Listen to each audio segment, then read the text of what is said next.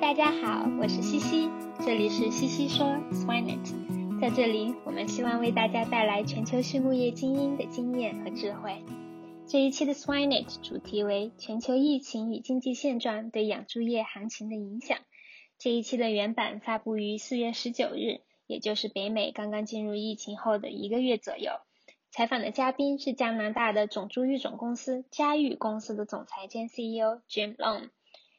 那么 Jim 首先被问到的问题便是：您是怎么进入养猪业的呢？Jim 就说啊，他是在加拿大的一个家庭农场长大的，他家的猪场已经有五十多年历史，建于一九六八年，最早呢是一栋有三百三十头母猪的猪舍，因此 Jim 可以说是和猪儿一起长大的。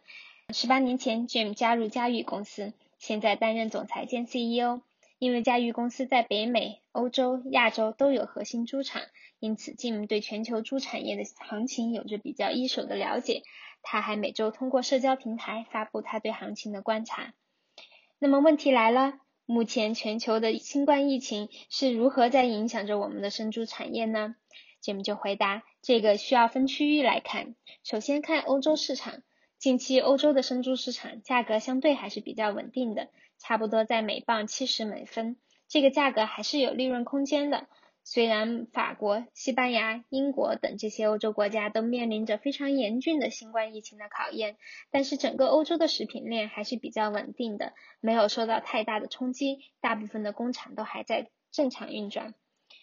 第二，亚洲市场，嗯，亚洲的生猪市场目前的价格那是相当之高啊。新冠虽然有一些影响，但这个高价主要还是由于非洲猪瘟导致的供小于求的结果。中国目前的生猪价格大概是美国价格的八倍，用 Jim 的话说是真不可思议啊。不过这是四月中旬访谈录制时候的情况，现在国内的猪肉价格也有所下降了。那第三，北美市场，北美的情况就比较惨一点，生猪的价格很低，一头猪的亏损可高达四十美元，而且由于新冠疫情的蔓延，许多大型屠宰场都被迫关闭，即使没关，大多数也无法全力运转。比如我们比较熟悉的 Smithfield、JBS、Tyson 等这些公司都有部分工厂关闭，导致了美国每天的屠宰加工能力大幅降低。而现在这样，由于疫情带来的行业的巨大影响，即使是对 Jim 这样在行业中多年的资深人士来说，也是有史以来第一次遇到。他在访谈里聊到，上一次美国猪产业遭遇大的危机，大概已经是十二年前了，在二零零八年的左右，那个时候生猪活种价格甚至低至了每磅的十美分。再往前的话，一九九八年经济危机之后，那会儿引发过一大波的资产重组，也是生猪利润低谷的时期。所以，我们现在这个情况啊是多年不遇的。我在这里补充了一下最新的全球猪肉价格形势。根据五月二十日的行情，美国的生猪活动价格在二十九点五美分左右一磅，也就是大约每公斤四点五元。这个价格是国内价格的大概六分之一左右。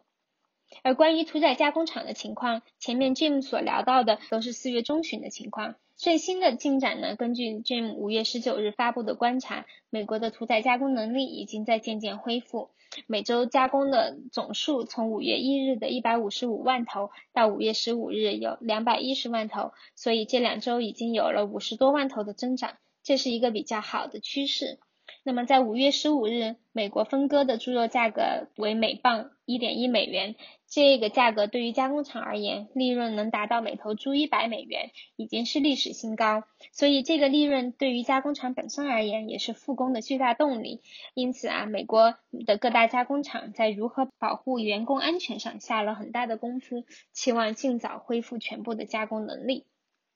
那么下面一个问题，在疫情下，您认为养猪业目前面临的最大挑战是什么呢？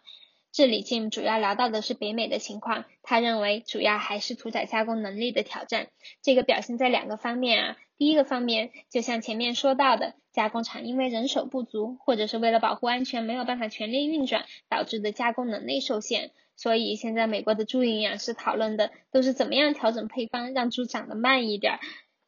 第二是包装的问题。我们知道，因为疫情，餐饮业是大幅度歇业，这个对于猪产品的加工方式带来了巨大的改变。以猪的五花肉来举例啊，pork belly，之前餐饮业所采购的大多都是四十磅一箱的这样的包装，而现在为了零售，需要做成一磅一磅的包装。但是加工厂的设备没有办法这么容易的调整，所以这个就变成了一个重新分配的问题，redistribution 的问题。因为猪没有办法去原本合作的加工厂，而得重新去找有能力加工成零售包装的加工厂。